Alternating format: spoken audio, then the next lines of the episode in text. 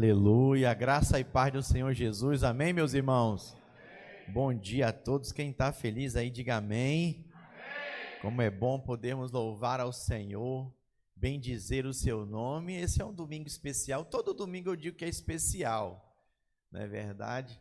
Mas é mesmo, domingo é o primeiro dia da semana, é o dia de nós louvarmos o Senhor, é o dia de nós engrandecermos o seu nome. É o dia de nós celebrarmos a Jesus. Jesus está voltando, gente. E nós estamos ensaiando aquilo que nós vamos viver no céu pela eternidade. Olha só a bênção que é podermos estar reunidos. E hoje também é o dia dos pais. Aleluia. Quem trouxe seu paizinho aí, levanta a mão. Glória a Deus. No final do culto nós vamos orar pelos pais. As crianças prepararam uma apresentação especial para eles. Vamos honrar a vida desses homens de Deus e tenho a certeza que vamos ter um final de culto abençoado com esse momento especial. Mas antes, eu gostaria de chamar aqui na frente os pais da Camila de Freitas Ubner. Queria chamar aqui a Lohane e o Elias para trazerem essa menina preciosa, especial. Tá lá, vocês têm que vir com ela. Cadê? Ah, tá vindo. Glória a Deus. Sobe aqui, por favor. Mas tinha que subir com ela, né? Cadê a assessoria aí, os irmãos? Oh, Jesus, aleluia. Eu gostaria de ler alguns textos com os irmãos. Nós temos o hábito, irmãos, de apresentarmos as crianças ao Senhor nós não batizamos crianças, porque o batismo de criança, irmãos, não está na Bíblia. E por que, que não está na Bíblia? Porque as coisas feitas para o Senhor, elas são de forma racional, e a criança não tem a capacidade ainda de raciocinar, a capacidade de decidir por si só. E o batismo, é uma decisão pessoal, o batismo é uma escolha que a pessoa faz. Por isso, pode vir, fica aqui do meu lado, por favor. Elias e Lohane. Glória a Deus, junto com essa princesinha. Vocês podem ficar aqui desse lado, vai ficar melhor isso aqui, na isso aqui. Glória a Deus. Então, a criança, ela não tem esse poder de decisão. A criança, ela comunga da fé dos pais. A criança ela é uma dádiva de Deus na vida de uma família. Tem um provérbio que fala que a criança ela alegra o lar quando ela chega ali no seio da família, né? Eu quero ler com vocês Salmos 127, versículo 3, que diz assim, olha: Herança do Senhor são os filhos, o fruto do ventre seu galardão. Os nossos filhos são herança do Senhor, realmente é uma dádiva de Deus. E hoje nós só podemos comemorar o Dia dos Pais, né, Elias? Por causa dos filhos. Não é verdade? Ter um filho é realmente uma dádiva do Senhor. A Bíblia fala em 1 Samuel capítulo 1, versículo 22, que Ana, ela depois de um certo tempo, ela consagrou seu filho a Deus. Olha que experiência está relatado aqui em 1 Samuel 1, 22, diz assim: Ana, porém, não, não subiu e disse ao seu marido: Quando for o menino desmamado, levá-lo-ei para ser apresentado perante o Senhor e para ali ficar para sempre. Olha só que experiência abençoada. Quero dizer para você que é um privilégio nós podemos consagrar nossos filhos, né? Há diversos tipos de religiões onde as pessoas, até religiões pagãs, né, que consagram seu filho para entidades. E eu vou dizer uma coisa para vocês: o diabo recebe. Alguém já viu numa libertação o, a pessoa endemoniada, o demônio falar é meu, é meu, é minha? Alguém já teve essa experiência? Quando se consagra, o diabo recebe mesmo muito mais Deus, irmãos. O diabo é imitador, então o Senhor recebe com certeza, e hoje nós podemos dizer para vocês que hoje é o dia da Camila, né, Camila? Glória a Deus, vai ser consagrada ao Senhor, o Senhor vai recebê-la. Ela vai fazer igual foi feito, irmãos, em Lucas 2:22. Olha o que diz aí Lucas 2:22. Passados os dias da purificação deles, segundo a lei de Moisés, levaram-no a Jerusalém para o apresentar ao Senhor. Esse texto aqui está falando de Jesus, que Jesus foi consagrado, irmãos. Olha que legal. Então, nós somos seguidores de Cristo. O que Cristo fez, nós fazemos. Cristo, quando era pequenininho, um bebê, ele foi consagrado. Então, hoje nós vamos consagrar Camila, né? Glória a Deus. Então, isso é uma experiência, irmãos, que envolve completamente os pais. Envolve completamente os pais, porque é uma decisão da família de consagrar ao Senhor. Mas é importante também, e a gente ainda tem um curso que a gente ministra, curso de consagração de filhos, antes desse momento aqui no culto, para mostrar para os pais a importância, né, a importância de que esse, essa experiência tem e que também né, não, a coisa não fica só aqui, é importante que haja né, esse acompanhamento, esse cuidado de ensinar a criança um caminho que ela deve andar, porque a Bíblia diz: ainda quando for velha, não se, desviará, não se desviará deles.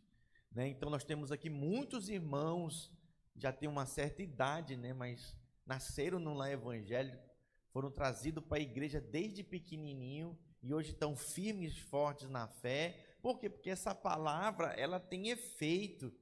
Irmãos, essa palavra ela é bênção na vida das crianças. Quero estimular você a trazer o seu filho, mesmo quando ele não quiser, sabe? Mesmo quando ele estiver indisposto, o, seu, o lugar do seu filho é com você no culto, celebrando a Jesus.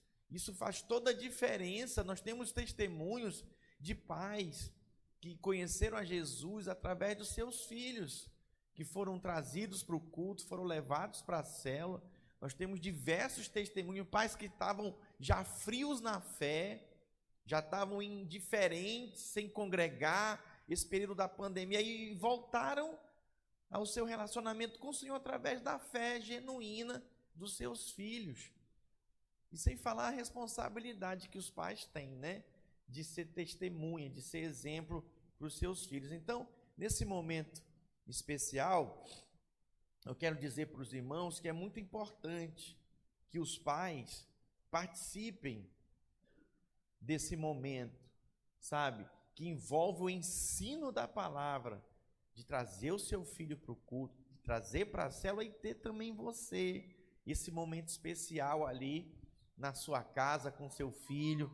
Eu tenho um garoto de sete anos e para mim é um prazer falar de Jesus para o Isaac, ensinar para ele o evangelho, pregar para ele a palavra. Isso faz toda a diferença. Amém, meus irmãos? Glória a Deus. Eu gostaria então que a gente ficasse de pé como igreja. Vamos consagrar a vida da Camila para que o Senhor a receba nos seus braços e que ela possa ser um grande instrumento de Deus para a sua geração. Estenda suas mãos para cá, Pai, na autoridade do nome de Jesus, Senhor. Nós consagramos a vida da Camila para ti. Senhor, nós entregamos a vida dela nas tuas mãos. Nós declaramos que ela é do Senhor, que ela é abençoada, que ela é consagrada a ti, Pai, que ela é tua. Nós profetizamos que ela seja nesse momento cheia do teu espírito e que ela venha, Senhor, desfrutar da fé dos seus pais, para seguir nesse caminho, Senhor, que é o caminho da verdade. Usa ela poderosamente para a sua geração. Senhor, que ela seja um testemunho vivo, Pai, do agir do Senhor, do amor do Senhor, nós declaramos que cairão mil ao seu lado, dez mil à sua direita, mas ela não será atingida. Declaramos abençoada a sua saúde, abençoado o seu futuro. Senhor, nós profetizamos como igreja a bênção do Senhor. Repita assim após mim, diga como igreja nós declaramos que a Camila é do Senhor. Consagramos a sua vida como rebanho nós declaramos que ela é uma ovelhinha desse rebanho do Senhor Jesus. Diga, ela faz parte do corpo de Cristo. Diga, é abençoada e guardada em nome de Jesus. Todos digam amém. Vamos fazer o registro da foto. Olha ali, Camila, ali, ó. Glória a Deus, irmãos podem se assentar. Deus abençoe. Aleluia.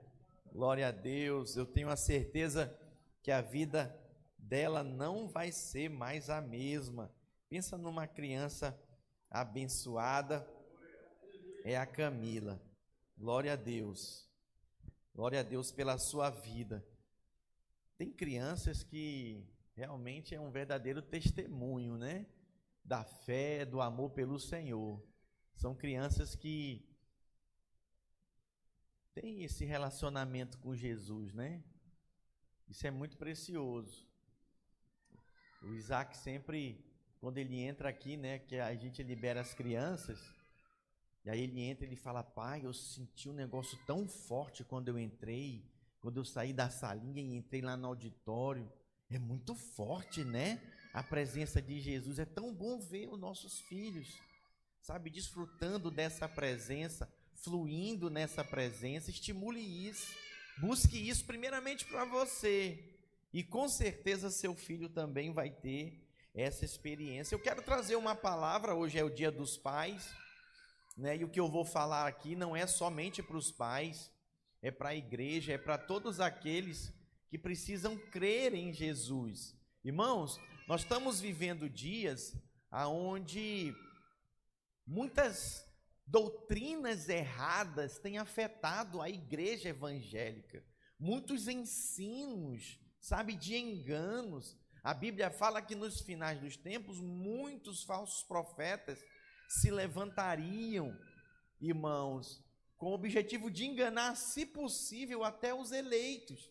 Então, nós somos aqueles como os irmãos de Bereia relatados no livro de Atos nós somos voltados para a palavra, nós nos voltamos para a palavra de Deus, porque ela é a verdade. E um desses ensinamentos errados, nós podemos destacar, é sobre o universalismo. Pastor, o que, é isso? O que, é universalismo? Meus irmãos, é uma doutrina que diz que todas as pessoas estão salvas. Já ouviu falar que todos são filho de Deus? Alguém já ouviu falar isso? Que todas as religiões levam a Deus? Meus irmãos, eu vim hoje dizer para você que não leva. E que nem todos são salvos, e que nem todos são filhos de Deus. O que, que é isso, pastor? Isso é uma doutrina antiga, muito antiga, irmãos, que leva as pessoas a acreditarem, se chama universalismo que todo mundo está salvo, que está todo mundo perdoado, independente se crê ou não, está tudo salvo. Independente de crer em Jesus, não. Isso é algo errado. Isso é um espírito de engano, irmãos. O mundo cristão está sendo inundado com essas falsas ideias, sabe? Posso dizer para você, aonde tem enganado até mesmo muitos cristãos que estão pregando o erro, e eu estou aqui hoje para trazer luz para você da palavra. Eu gostaria de ler, eu vou ler muitos textos bíblicos, tá? E por isso é importante que você anote, que você marque na sua Bíblia, na sua Bíblia, no seu aplicativo. Eu quero começar lendo 1 João capítulo 2, versículo 2, que diz assim: E ele é a propiciação pelos nossos pecados, e não somente pelos nossos próprios, mas ainda pelos do mundo inteiro. Diga do mundo inteiro. Então, quando você lê isso aqui, se você não tiver compreensão, irmãos, da palavra, você acredita no universalismo. Não, pastor, está dizendo aí, olha, que ele é propiciação dos nossos pecados, e não somente dos nossos, mas do mundo inteiro, está dito aí. Vou explicar para você o contexto disso. O apóstolo João, meus irmãos, ele era judeu. E aqui, irmãos, ele está pregando para os judeus. Alô, tem alguém aí comigo? Então ele está dizendo para os judeus o seguinte: olha, a salvação não veio só para nós judeus, mas veio para o mundo inteiro, para todos aqueles que creem em Jesus. Então, que fique claro isso para você, para aqueles que creem em Jesus, que recebem Jesus. Tem outro texto também quero ler com vocês, 2 Coríntios capítulo 5, versículo 19.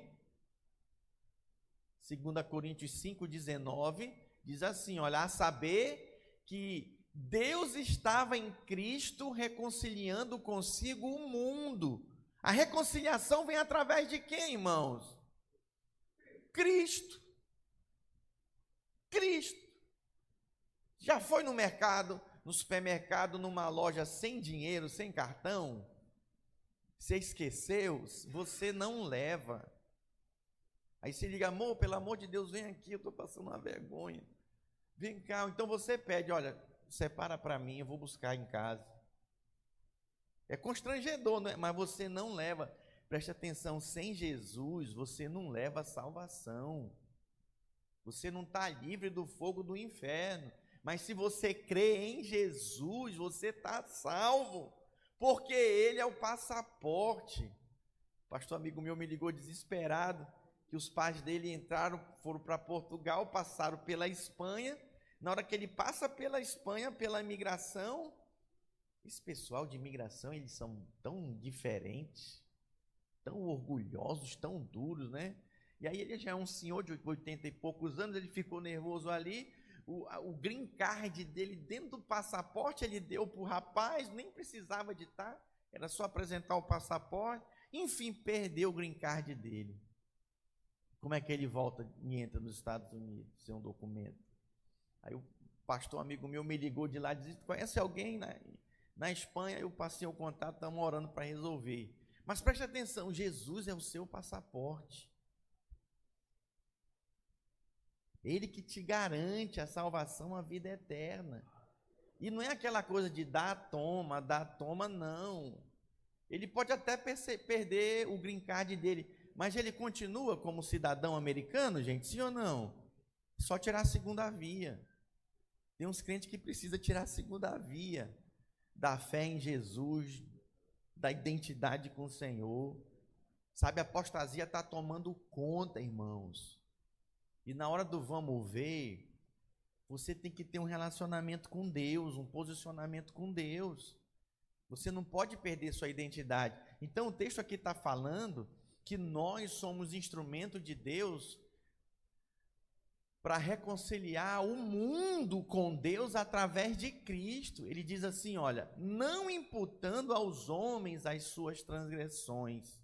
Vamos ler juntos o final?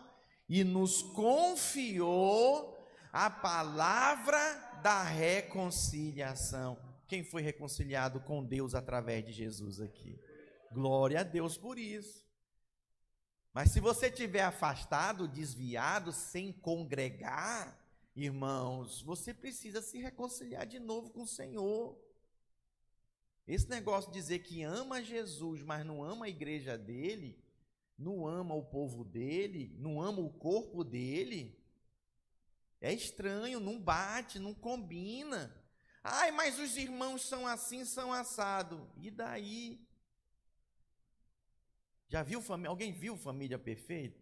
Eu me relaciono com várias famílias, gente, é muito engraçado. Cada um tem o seu jeitinho. Mas sabe o que é maravilhoso? O amor supera tudo. Né? O amor supera tudo. A Bíblia diz que o amor cobre multidões de pecados. Então preste atenção. A palavra do Senhor nos mostra que em Jesus é que há essa reconciliação. Eu quero dizer para você que a intenção de João, no texto de 1 João, capítulo 2, versículo 2, era deixar que os compatriotas dele, os judeus, soubessem que Jesus é o sacrifício, meus irmãos, satisfatório para quê, pastor? Não apenas para os judeus, mas também para todos os gentios do mundo inteiro, para aqueles que creem, diga para aqueles que creem. Então preste atenção, eles estão salvos sim, se eles crerem. Mas se eles não crerem em Jesus, eles estão perdidos.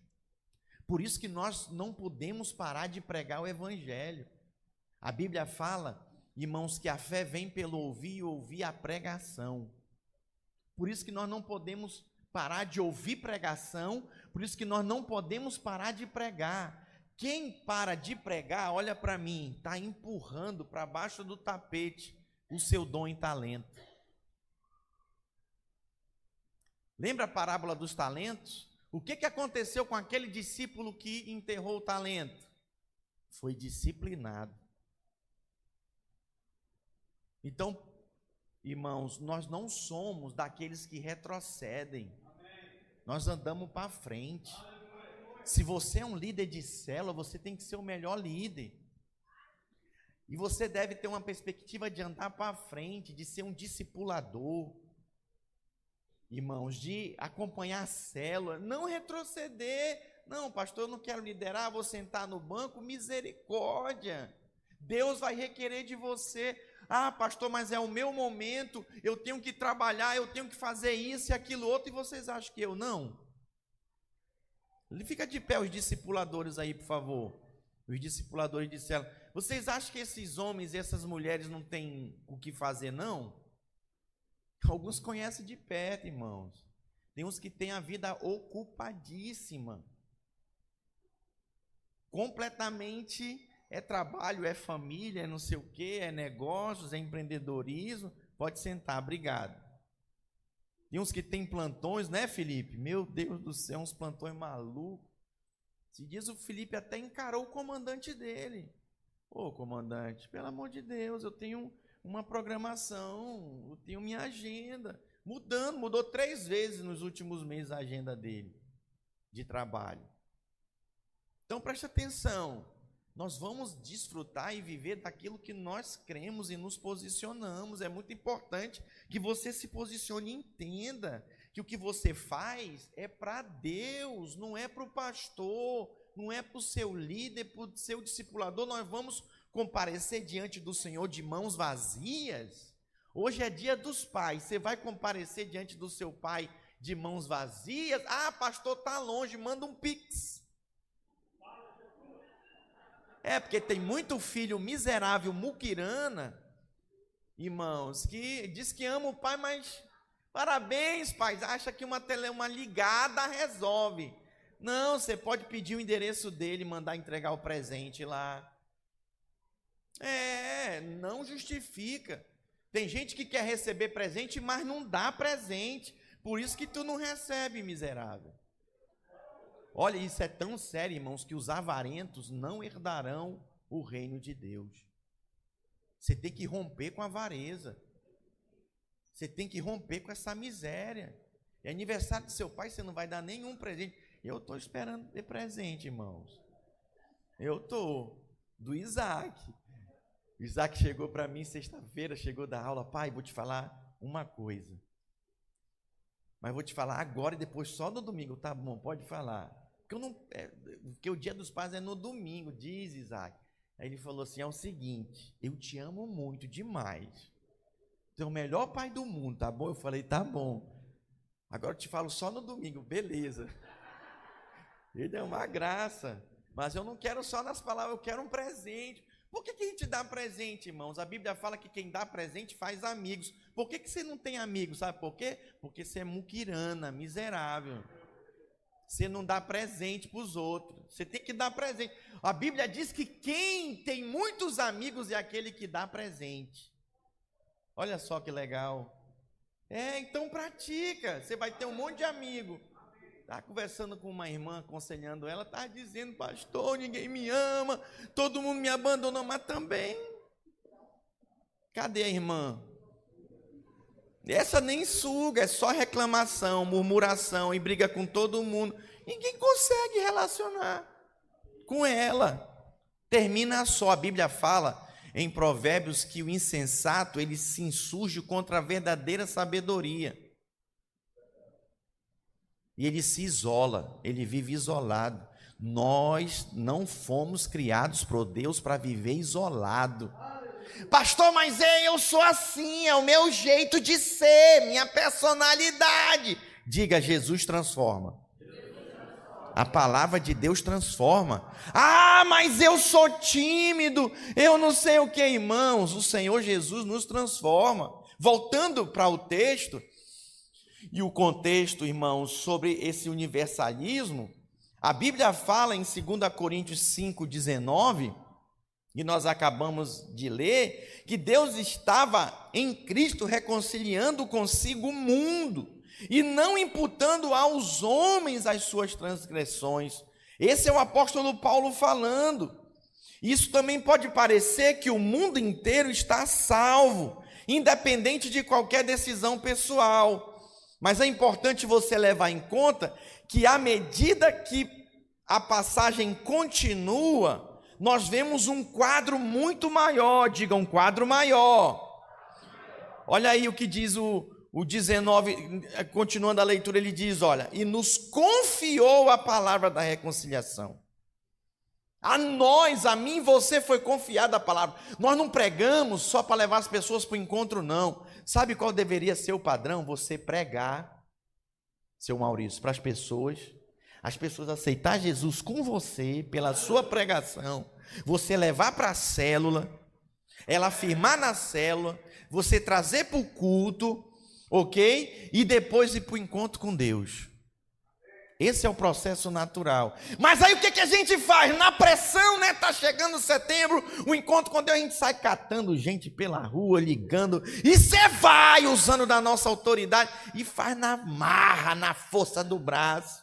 Podia ser mais leve. Por exemplo, quem falta um culto ainda não tem revelação do poder da palavra de reconciliação. Olha a importância da palavra de Deus. E aí ele segue falando, ó, em nome de Cristo, pois rogamos que vos reconcilieis com Deus. Mas antes ele fala, ó, como se Deus exortasse por nosso intermédio. Por exemplo, nesse momento agora, talvez Deus esteja me usando para falar ao seu coração, você que está acompanhando essa transmissão, de exortar você a se reconciliar com Deus.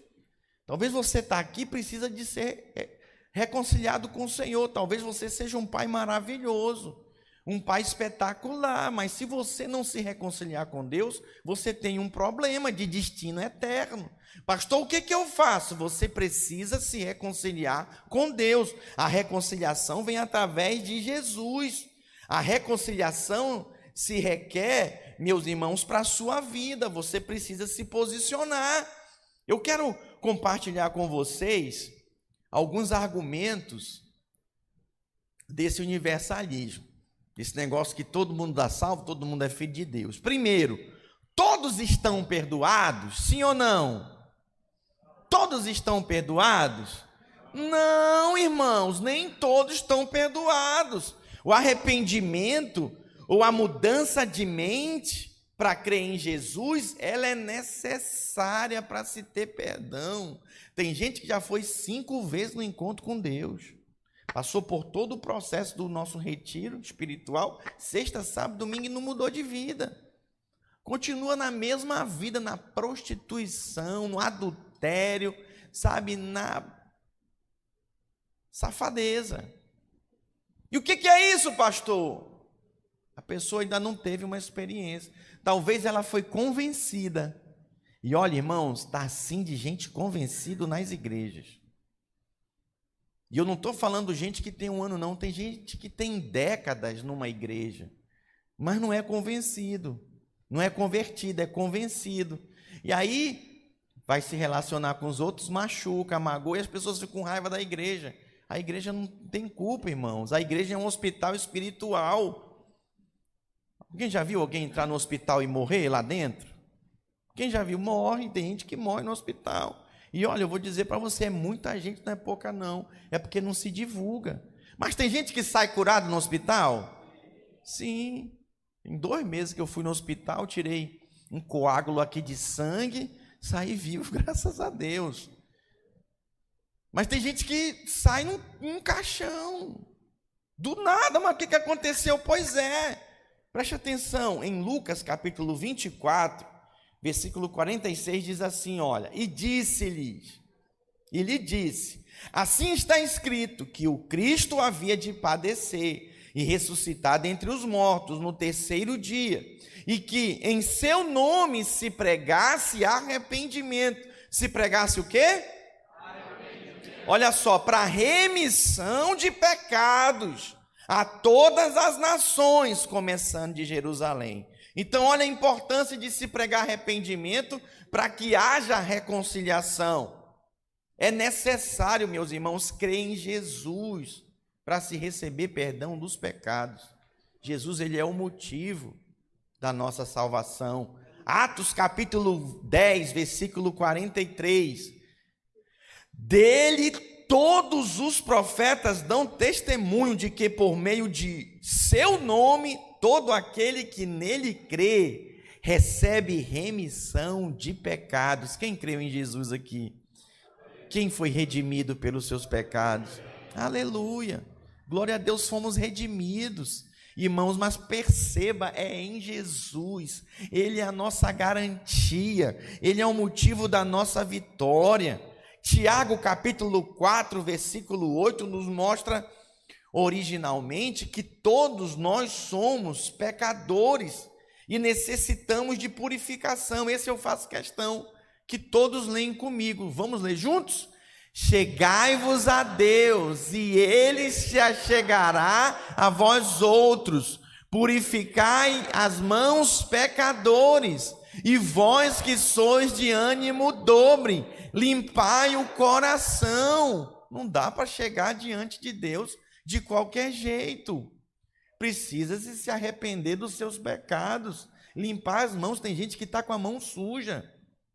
Tem gente que está com o coração sujo, duro. Tem que mudar de vida. Em Atos capítulo 26, versículo 17, diz que para nós recebermos o perdão é preciso se converter das trevas para a sua luz. Diga das trevas para a luz. Olha aí, ó. Livrando-te do povo e dos gentios para os quais eu te envio, para lhes abrir os olhos e os converteres das trevas para a luz, e da potestade de Satanás para Deus. Diga da potestade de Satanás para Deus. Olha aí, ó, a fim de que recebam eles remissão de pecados e herança entre os que são santificados pela fé em mim. Nós somos santificados em Jesus. Irmãos, pode ser a criança mais linda que for. Ela precisa entregar a vida dela para Jesus. Pastor, meu filho ainda não se converteu. Creia que ele comunga da sua fé. Os nossos filhos comungam da fé dos pais. Ok? Você precisa crer assim.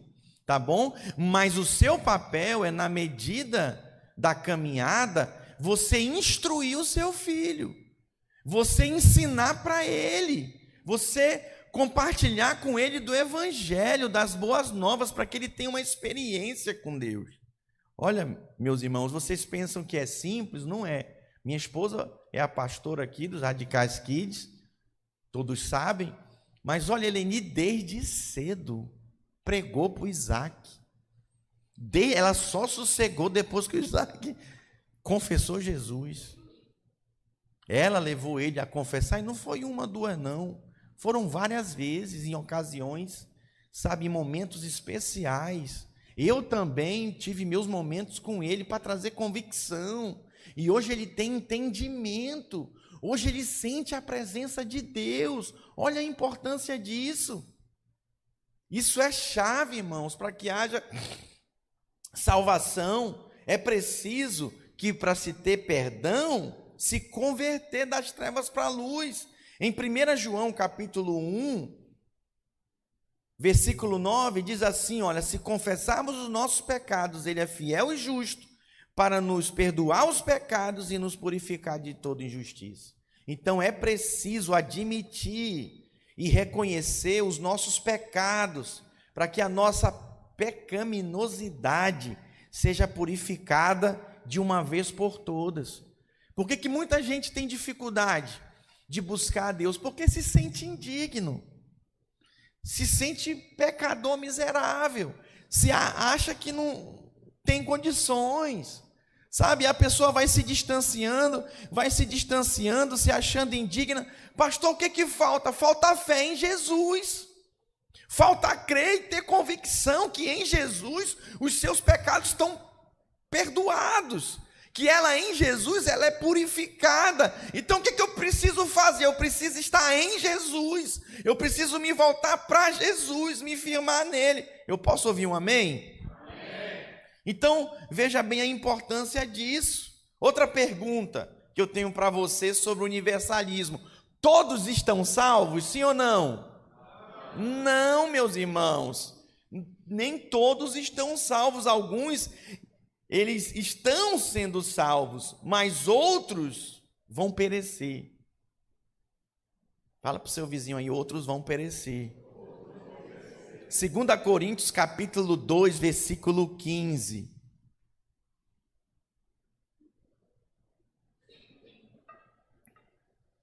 Porque nós somos para com Deus bom perfume de Cristo, tanto nos que são salvos, como nos que se perdem. Pode passar? Para com estes cheiros de morte para a morte, para com aqueles aroma de vida para a vida. Quem, porém, é suficiente para estas coisas? Tem gente que não tem jeito. Alguém conhece alguém assim? Que se morrer hoje, está perdido? Por causa do coração duro, não quer saber de Deus. Pastor, eu não sei nem como fazer, como orar, ora. Senhor, quebrando o coração dele. Senhor, te revela para ele. Algumas pessoas, elas estão perecendo mesmo, segundo a Coríntios 4, 3.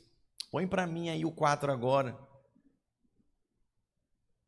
Mas se o nosso evangelho ainda está encoberto, é para os que se perdem que está encoberto, nos quais o Deus deste século cegou o entendimento dos incrédulos, para que eles não lhes resplandeça a luz do evangelho da glória de Cristo, o qual é a imagem de Deus. Quem que quer que as pessoas continuem na ignorância? O diabo. E ele cega as pessoas. Quem reconhece que para algumas pessoas que você prega, elas estão cegas? Levanta a mão aqui. A pessoa não enxerga um palmo diante do nariz. Por isso que nós temos que ser incansáveis de pregar. Quer ver? Eu vou te dar um exemplo. Quem aqui foi ganho, salvo em Cristo pela insistência de alguém? Levanta a mão. Pode levantar a mão. Olha aí, ó, 99,9. Tem que insistir, meus irmãos. Tem que pregar. Olha para mim, eu gosto de repetir isso aqui para desafiar você. Eu me converti, irmãos, logo que eu me converti, minha irmã converteu primeiro, depois eu, eu só sosseguei depois que eu peguei o meu pai, botei ele de joelho no chão e fiz ele confessar Jesus. Mas não foi do dia para a noite, não. Imagina como é que o, o pai vai ouvir do filho: Pai, ajoelha aí, repete após mim. Entrega a vida para isso não existe, né? Meu pai, o orgulho no mundo, mas eu preguei para ele, minha irmã pregou e a gente falou, demos uma Bíblia para ele de presente, falou para ele, pai, pelo amor de Deus, você tem que entregar a sua vida e pregamos, tá bom, tá bom, eu vou aceitar Jesus, o que, é que eu preciso fazer? A gente novo convertido, ajoelha aí agora. Mas tem que ajoelhar? Tem, então tá bom. Aí meu pai foi e se ajoelhou no sofá assim com a Bíblia nova dele na mão. E o que, que eu faço agora? Pai, você vai repetir após mim. Aí eu fiz uma oração, sem saber orar direito. Aí confessei a oração, ele confessou após mim, depois eu, minha irmã, meu irmão impôs as mãos sobre ele. Enfim, irmãos, ele entregou a vida dele para Jesus. Sabe, você tem que ter esse encargo. Você não pode, sabe, passar pelas pessoas desapercebidos. Ainda mais as pessoas que você ama. Quem ama os brasileiros aqui? Eu amo o meu povo, eu amo os brasileiros, eu quero que todos sejam salvos. Então é, imposs é, é, é impossível passar um brasileiro diante de mim e eu não falar do amor de Deus. Quem está me entendendo, diga amém. Alguns, meus irmãos, eles negam o filho e por isso não têm o pai. 1 João capítulo 2, versículo 22. Quem é o mentiroso, senão aquele que nega que Jesus é o Cristo? Este é o anticristo, o que nega o pai e o filho. Diga o que nega o pai e o filho. Todo aquele que nega o filho, esse não tem o pai. Aquele que confessa o filho tem igualmente o pai. Diga glória a Deus. Então nós temos que levar essas pessoas a terem uma experiência com o Senhor. Alguns, meus irmãos, são filhos do diabo mesmo. Que é isso, pastor? Vamos ler 1 João 3,10. Nisto são manifestos os filhos de Deus e os filhos do diabo. Os filhos de quem? Olha só, todo aquele que não pratica a justiça não procede de Deus, nem aquele que não ama seu irmão. Tem uns filhos de Deus e tem uns filhos do diabo. Não tem jeito. Tem uns que não tem jeito para eles mesmos. O jeito é para quem? Para quem crê, para quem crê em Jesus para quem busca em Jesus a sua reconciliação com Deus. Nele nós temos a salvação. Alguns permanecem na morte e não têm a vida eterna neles. 1 João 3,14. Nós sabemos que já passamos da morte para a vida, porque amamos os irmãos. Aquele que não ama permanece na morte. Todo aquele que odeia seu irmão é assassino. Ora, vós sabeis que todo assassino não tem a vida eterna permanente em si. Que coisa, hein? E a mim coube a você pregar o evangelho e reconciliar essas pessoas com Deus. É lindo, irmãos, o testemunho de alguém que tem uma experiência de vida com o Senhor. Então você observa, né? que há sim salvação para quem crê em Jesus. Agora, quem não crê em Jesus está perdido, está perdido mesmo. É necessário uma transformação, irmãos, porque essa transformação fala exatamente da sua nova natureza, baseada da sua experiência com a nova aliança em Jesus. Todos são justos, justos, sim ou não? Não. Quem que é justo? Quem é justificado pela fé em Jesus. É aquele que crê em Jesus como sua justiça. Nós, irmãos, éramos injustos, mas houve um momento em que, ao crermos em Jesus, nós fomos lavados, justificados, regenerados por Ele. Diga glória a Deus. Irmãos, todos escaparão do juízo e da condenação, sim ou não? Não, nem todos vão escapar.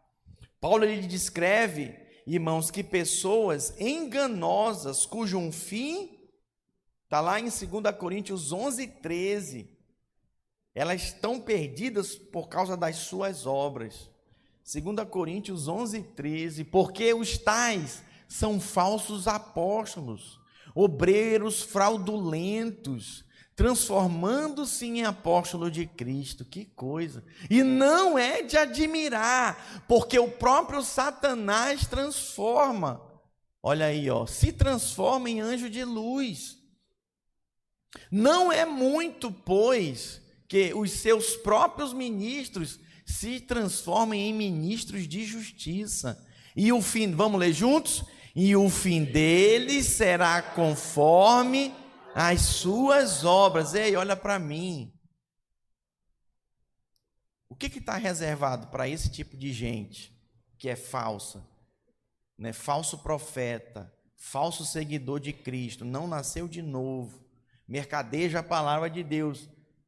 É esse fim aí, segundo as suas obras. Então não cabe a mim, a você ficar julgando, Deus vai julgar. Quem já leu a parábola do joio e do trigo? Levanta a mão. Foi dito na parábola: vamos deixar, vamos arrancar então o joio? Não. Porque na hora de arrancar o joio, o que, que vai acontecer? Pode arrancar o trigo também. Deixa, que no tempo certo Os anjos vão vir, vão separar o joio do trigo. Pastor, o que, é que eu faço então? Vai cuidar da sua vida. Vai pregar o evangelho, vai levar a mensagem, vai salvar seus parentes, seus amigos, vai influenciar as pessoas que estão ao seu redor. É isso que vai fazer a diferença, irmãos, esquecer sal e luz. Eu preciso concluir que eu quero orar pelos pais ainda hoje, mas antes eu quero orar. Orar por você que precisa de ter essa convicção em Jesus. Tem gente que vive uma fé de altos e baixos, ora ama Jesus, ora quer seguir, quer fazer o curso de maturidade, sabe, quer avançar no CTL, mas de repente do nada não quer saber mais de nada. O que, que é isso? É falta de convicção em Deus, de quem você é em Cristo, de se apegar nele, de se esconder nele. Inclusive, irmãos, hoje é a última chance para você. Olha as portas se fechando. Vai ser assim no céu também, irmãos. No arrebatamento vai ser num piscar dos olhos. Você piscou, foi arrebatado. Quem vai ser arrebatado aqui? Deixa eu ver. Pois é, não brinca não. Porque uns vão ficar, outros vão ser levados. Uns vão sofrer aqui. O princípio, pastor, eu não quero sofrer, eu também não. Então vamos pregar o evangelho. Vamos nos preparar para a vinda do Senhor, Maranata. Amém, meus irmãos? É isso que vai fazer a diferença. Mas hoje está encerrando. Você que quer ouvir mais sobre isso, você que quer avançar na obra, não nessa obra aqui, ó, das trevas, mas na obra do Senhor, na obra de luz. Não é pintar a parede, não, ainda que a gente pinte. Não é arrumar o prédio, limpar, varrer. Não, transcende isso envolve ganhar alma, fazer parte de uma comunidade, de uma família da fé, fazendo a diferença, pastor. Eu quero isso. Hoje é o último dia, nós estamos encerrando as inscrições do curso de maturidade. Tá bom? Na realidade, encerrou domingo passado, eu estendi mais essa semana. Pastor, eu estou na dúvida. Você precisa resolver sua vida. Vai viver na dúvida até quando? Vou resolver hoje e agora. Me escreve aí. Cadê o Danilo? Levanta a mão aí, Danilo. Fica de pé, Danilo. Final do culto, procura o Danilo, ele vai fazer sua inscrição. Pastor, como que é esse curso? Obrigado, Danilo. Pode sentar. Ou com seu líder de célula. O nosso curso, ele é todo domingo, das 16 até as, as 18h50. Ok? Aí tem um intervalo de 10 minutos, às 17h20. E, tem, e são duas palavras, duas matérias, todo domingo ministradas. Uma no primeiro tempo, outra no segundo. Para você se apegar, ter fome da palavra. Eu tive agora em São Paulo com o pastor Aloysio, uma, e uma caravana aqui de pastores, obreiros. E foi um tempo muito bom. O pastor Aloysio nos trazendo a importância de nós meditarmos na palavra de nós lermos a palavra, temos fome da palavra, pregarmos a palavra. Irmãos, resumindo, na hora do vamos ver, sabe o que, que te sustenta? É a palavra de Deus. É a palavra de Deus. É a palavra de Deus que nos sustenta, que nos faz lembrar, o Espírito Santo nos faz lembrar dela. Pastor, eu não lembro, não lembra porque não lê, não lembra porque não estuda porque não tem gravada, guardada no coração. Aí o Espírito Santo, como é que vai lembrar? Você não lê, passa ali duas, três, quatro horas na internet, nas redes sociais, distraído. Irmão, nós estamos vivendo a geração mais distraída da face da terra. Tudo te distrai. Antes a tela ficava em casa, né? Agora a tela vai no seu bolso. Só o Senhor é Deus. Mas também você precisa se posicionar sabe? E valorizar aquilo que é importante. Botar o celular longe de você, pegar o livro e ler. Pegar a, a Bíblia e ler. Vir para o curso de maturidade e estudar a palavra. Isso vai fazer toda a diferença na sua vida. Eu quero terminar esse momento falando para você que há esperança. E qual é a esperança, pastor? A esperança Nós que abrimos a porta. Eis que estou à porta e bato. Ele está batendo na porta. Nós que abrimos e convidamos ele para entrar. Senhor, entra na minha vida, entra na minha casa. Senhor, eu preciso de Ti, Pai. Meus irmãos, é dessa forma que nós precisamos viver. Gostaria de convidar você a ficar de pé. Eu gostaria de orar. Gostaria de orar. Põe uma música de fundo para mim, um instrumental, por favor. Gostaria de orar por aqueles que precisam. Sabe posicionar hoje, pastor, é isso. Preciso me posicionar. Eu quero orar por você.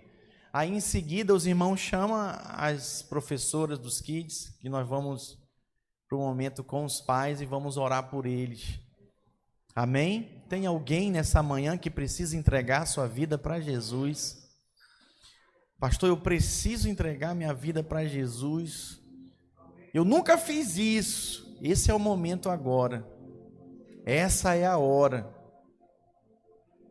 Essa é a hora. Tem alguém que quer entregar sua vida para Jesus? Pastor, eu preciso me reconciliar com o Senhor. Tenho andado afastado dos caminhos, desconectado. Eu preciso me conectar com o corpo. Tem alguém? Eu quero orar pela sua vida. Amém?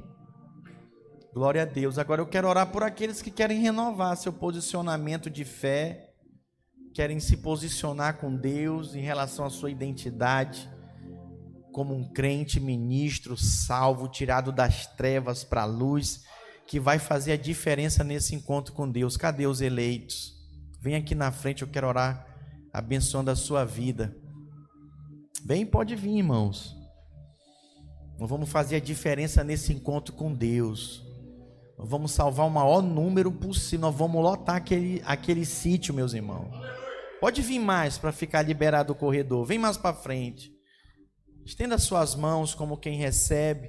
Nós vamos fazer a diferença para os nossos parentes, para os nossos amigos, no seu trabalho, na sua faculdade. Pai, eu oro, Senhor. Eu oro, Pai, nessa manhã, pela vida de cada um dos meus irmãos. Senhor Jesus, eu declaro que são eleitos, justificados, regenerados, tirado, Senhor, das trevas, e todos, Senhor, trazidos para o reino da Sua luz.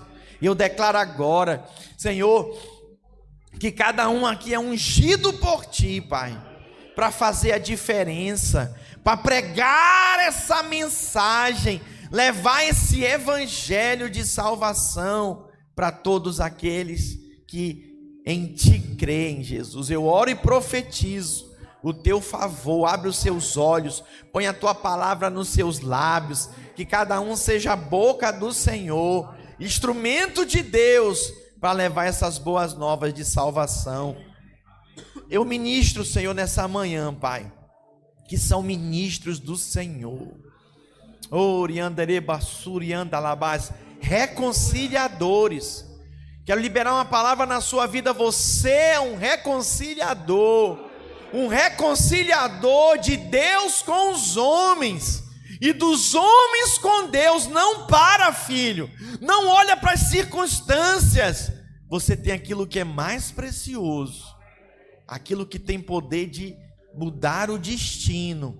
É a mensagem, é a mensagem do Evangelho do Senhor Jesus Cristo, essa mensagem que queima no teu coração, vai queimar também no coração dos teus ouvintes essa mensagem que está nos teus lábios vai abrir os ouvidos e os olhos de todos aqueles que creem. Põe sua mão no seu coração, repita assim após mim, diga: Senhor Jesus, obrigado pelo privilégio de fazer parte do teu reino, teu reino de luz.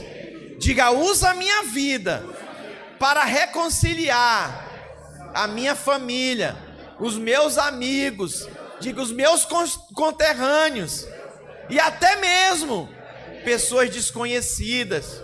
Põe no meu caminho. Diga, Senhor Jesus, me dá ousadia, intrepidez para pregar e gerar fé no coração das pessoas. Em nome de Jesus. Dê um forte aplauso ao Senhor. Glória a Deus. Creia, você vai ser instrumento de Deus E Deus vai te surpreender, tá? Deus vai te dar pessoas assim, os improváveis. Vai dizer: Meu Deus, fui eu que fui usado? Foi. Só porque você se dispôs. Pode voltar para o seu lugar. Nós vamos ter apresentação com as crianças agora, para os pais. Os pais se preparem aí. Os pais preparem o coração.